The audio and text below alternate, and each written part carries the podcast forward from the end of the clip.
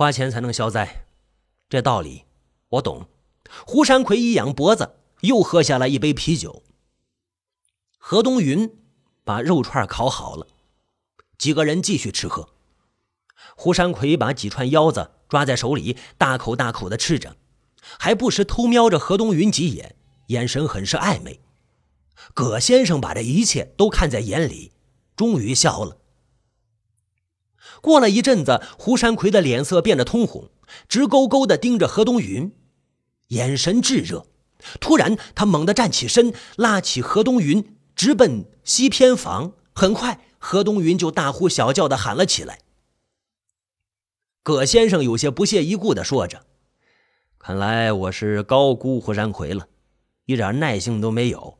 看上去很精明，其实没什么心机，不足为虑。”陈文化就说：“没错，他要是沉住气不给何东云发短信，咱们也找不到他。”老白也说道：“在保安队，他就是一草包，谁都能使唤他。”三个人都笑了，继续吃喝。过了大约五分钟，胡山魁和何东云出来了。何东云的脸也变红了，头发有些乱，左顾右盼，不好意思正眼看人。这么快呀？陈文化笑着问道。胡山鬼挠了挠头，没吱声。这又吃喝了一阵子，陈文化的眼神越来越迷离。终于，他说道：“我喝多了，有点困啊，先睡会儿。分钱的时候记得喊我。”嗯。说完，陈文化身体一歪，倒在篷布上睡着了。我也有点困了。话没说完呢，老白也倒下了。葛先生看了他们一眼，鄙夷的说着：“没出息，看见酒肉就管不住嘴。”胡山魁定定的看着他，半晌才说了一句：“你也吃了不少。”我酒量大。我饭量也大，嗯，这吃也吃了，喝也喝了，是不是该商量商量赔偿金怎么分配的问题了？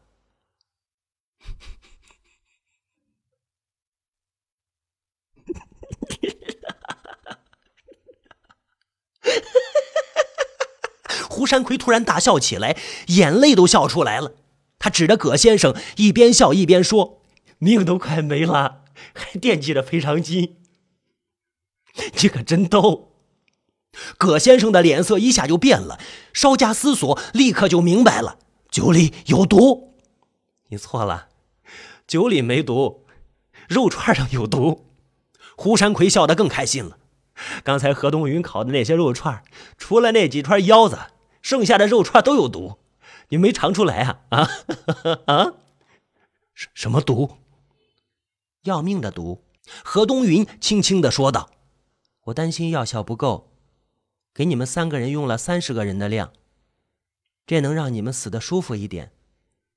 你们，你们早早有预谋。”葛先生终于明白了。对，对你以为你在算计别人，其实你一直在被别人算计。胡山魁凑近了他。你们想要我的钱，我也想要把所有的知情者都挖出来，于是就顺水推舟，配合你们演了一出戏。那现在呢？这出戏要谢幕了，啊！葛先生眼里的光一点点的散了，迷茫的看着胡山魁，含混不清的说着：“你，你印堂发黑，你今年犯小人。”说着，葛先生的眼皮沉沉的闭上了。胡山魁站起身，踢了葛先生一脚，恨恨的说着：“死到临头了还不忘装神弄鬼。”他们都死了？何东云小声的问道。胡山魁挨个试了试他们的鼻息，说道：“都死了。下一步怎么办啊？我早就计划好了。”这个村子里有很多挖煤废弃的巷道，把他们扔进去埋起来，肯定没有人会找到他们。嗯，何东云低下头，没说什么。天黑就动手。何东云明显不想和三具尸体待在一起，走到大门口，坐在台阶上抬头看天。胡山魁拎着一瓶啤酒也跟了出去。已经是下午了，距离天黑还有三个小时，天气不错，太阳亮亮的，没有一丝云彩，天蓝的有点假。何东云不时回头看一眼，你看什么呀？胡山奎喝着啤酒，漫不经心的问着。何东云看着他的眼睛，用一种很忧伤的语气说：“葛先生说，你今年犯小人。别听他胡扯。”胡山奎满不在乎。何东云又回头看了一眼，他的脸朝上，怪吓人的。哦，胡山奎站起身。走到葛先生身边，用脚使劲蹬了他几下，把他翻了个个，变成了脸朝下趴着。在这个过程中，葛先生的脑袋几次磕碰到地面，他都没叫，他已经是一具尸体了，再也不知道疼了。行了，我把他翻过来了。胡山魁坐在何东云的身边，说道：“哦。”何东云回头看了一眼，没说什么。明天你就回家，跟以前一样过日子，别让别人看出来什么异常。知道了，尽量不要给我打电话，实在有急事的话，用公用电话联系我。知道了。太阳一点一点的往西边走，比蜗牛还慢。胡山魁打了个哈欠，靠在何东云身上，闭目养神。何东云每隔三分钟就回头看一眼，似乎是害怕他们活过来。他再一次回过头，惊恐的发现葛先生好像换了一个姿势，脑袋往左偏了一点点。葛先生还没死，他推了推胡山魁：“啊，他已经死了，你再去砸他几下。”哦，胡山魁起身从面包车里拿出了一把铁锹。径直走向葛先生，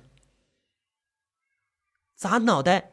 何东云说着，何东云捂着脸，不敢回头看，只听见身后传来几声闷响，还有骨头碎裂的声音。这下行了，连他妈都认不出他了。胡山魁走过来说着，他穿了一双白色的旅游鞋，上面溅了几滴血，很醒目。他们不再说话，依偎在一起，静静的等着天黑。那院子里三具尸体一动不动，老实极了。一只猫头鹰嗅到死亡的气息，大白天就飞了出来，蹲在一棵枯树上，不怀好意的看着那三具尸体。突然，猫头鹰扑棱着翅膀笑了两声，那声音极其阴森。这天终于黑了。你搭把手，把他们抬到面包车上。啊！何东云点点头，跟着胡山魁来到院子里，抓住了葛先生的脚脖子。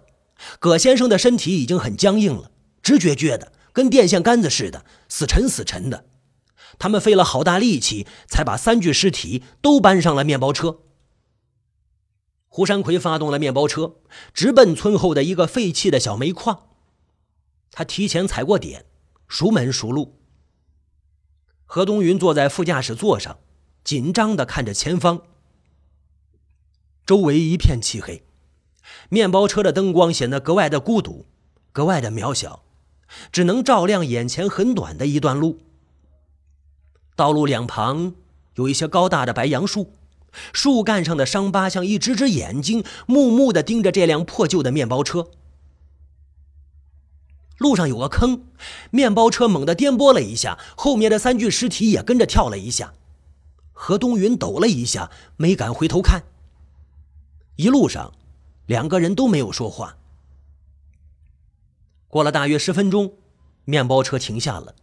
胡山魁下了车，指着前面一个黑乎乎的洞口，说道：“到了，这洞里全是水，很深，把他们扔下去，肯定没人能发现。”他们会浮上来吗？何东云也下了车，在他们身上绑上石头就行了。哪有石头啊？旁边就有，你在这等着啊，我去搬几块石头过来。说完，胡山魁转身快走几步，消失在了荒草丛里。只剩下何东云和三具尸体了。何东云走到面包车的前面，站在灯光里，他竖起耳朵，又听见那只猫头鹰在很远的地方笑了两声。也许，他正朝这边赶过来。过了一会儿，何东云蹲下来，捡起一块拳头大小的石头扔向那个洞口，扑通一声，在静谧的夜里，石头落水的声音格外刺耳。胡山魁搬来一条长条石头，得有一百多斤，把胡山魁累的是气喘吁吁。他把石头放在洞口，顾不上休息，又走了。周围没有路，长满荒草，坑坑洼洼，走路都费劲儿，更别说搬石头了。忙活了大半个小时，胡山魁终于找齐了三块长条石头。胡山魁浑身就像散了架，一屁股坐在一块石头上，上气不接下气。何东云从包里拿出了一瓶矿泉水，让胡山魁喝。胡山魁一口气都喝完了，站起身来：“我去把他们弄过来啊！”说完，他走到面包车的后面，抓住葛先生的脚脖子，一使劲儿，就把他从面包车上抽了出来，拖到了洞口。在这个过程中，葛先生的脑袋几次碰到路上的石头，发出沉闷的响声。用同样的方法。胡山魁把陈文化和老白也拖到了洞口。这一刻，洞口变成了地狱的入口。月亮从云彩后面闪出了半张脸，冷冷的看着这罪恶的一幕。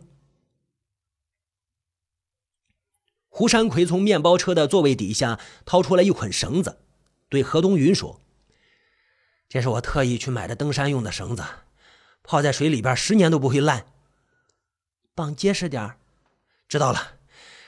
呸！胡山魁往手心里吐了一口唾沫，动手了，把尸体和石头绑在一起。这是一项沉重的体力劳动，他忙活了半个小时才完成。绳子还剩下一截，他要拴上石头扔进洞里。何东云不让，小心翼翼的收了起来。起风了，风很大。葛先生的头发很长。被风吹得舞动起来，看上去跟诈尸似的。何东云打了个冷战，躲到了一边。胡山魁就像踢足球一样，踢了一下葛先生的脑袋。死人没什么可怕的，活人才可怕。过来搭把手，把他扔进去。哦，何东云凑过来，抓住了葛先生的脚脖子。葛先生身上绑了石头之后，体重增加了一倍。他们用尽全力。才把他抬起来，胡山魁就喊：“一、二、三，扔！”他们同时用力松手，扑通一声，葛先生不见了。然后是陈文化和老白，处理完三具尸体，两个人的气力都用完了，疲惫不堪的坐在地上。何东云又从包里拿出了一瓶矿泉水，让胡山魁喝。胡山魁的手有些抖。那是体力严重透支的症状，喝了一些水，他的体力也没有恢复多少，还是累得站不起身来。何东云看着黑乎乎的洞口，慢慢的问：“他们不会浮上来吧？”“肯定不会。”我一直在想葛先生说的那句话。啊，啊，哪句话？何东云看着胡山魁，嘘嘘的说。他说：“你今年犯小人。”他见了谁都这么说，不用理他。胡山魁笑了笑，漫不经心的说着。沉默了一阵子，何东云突然问道：“你知道我的乳名叫什么吗？”“啊，不知道啊。”“我的乳名就叫小人，果仁的人。”何东云一字一字的说道。胡山魁试图让他打消顾虑，只是巧合。何东云定定的看着胡山魁，终于说话了：“不是巧合。”啊啊！啊！胡山魁猛地意识到什么，脸色一下子就变了，张了张嘴，却不知道该说什么。何东云低下头，轻轻地说：“我在矿泉水里下了药，五个人的量。”那只猫头鹰终于找到他们。听到这句话，猫头鹰怪笑了两声。胡山魁的头发唰的一下就竖了起来，他死死的盯着何东云，眼珠子都变红了。半晌，胡山魁终于开口了，声音比猫头鹰的笑声还难听：“你为什么要要这么做？”何东云仿佛做错了事的小学生，低头不语。胡山魁想站起来。尝试了几次，都失败了。他能明显的感觉到身上的力气正在一点点的消失，用不了多久，他就会和葛先生一样，变成一具硬邦邦的尸体。胡山魁太阳穴上的青筋都鼓出来，两眼通红，跟兔子一样。为什么要这么做？何东云不说话。周围静得令人不安。胡山魁用尽最后一点力气，断断续续的问：“你为为什么要要这这么做？”胡山魁的声音就像是在狂风中摇摆的枯草，随时都会折断。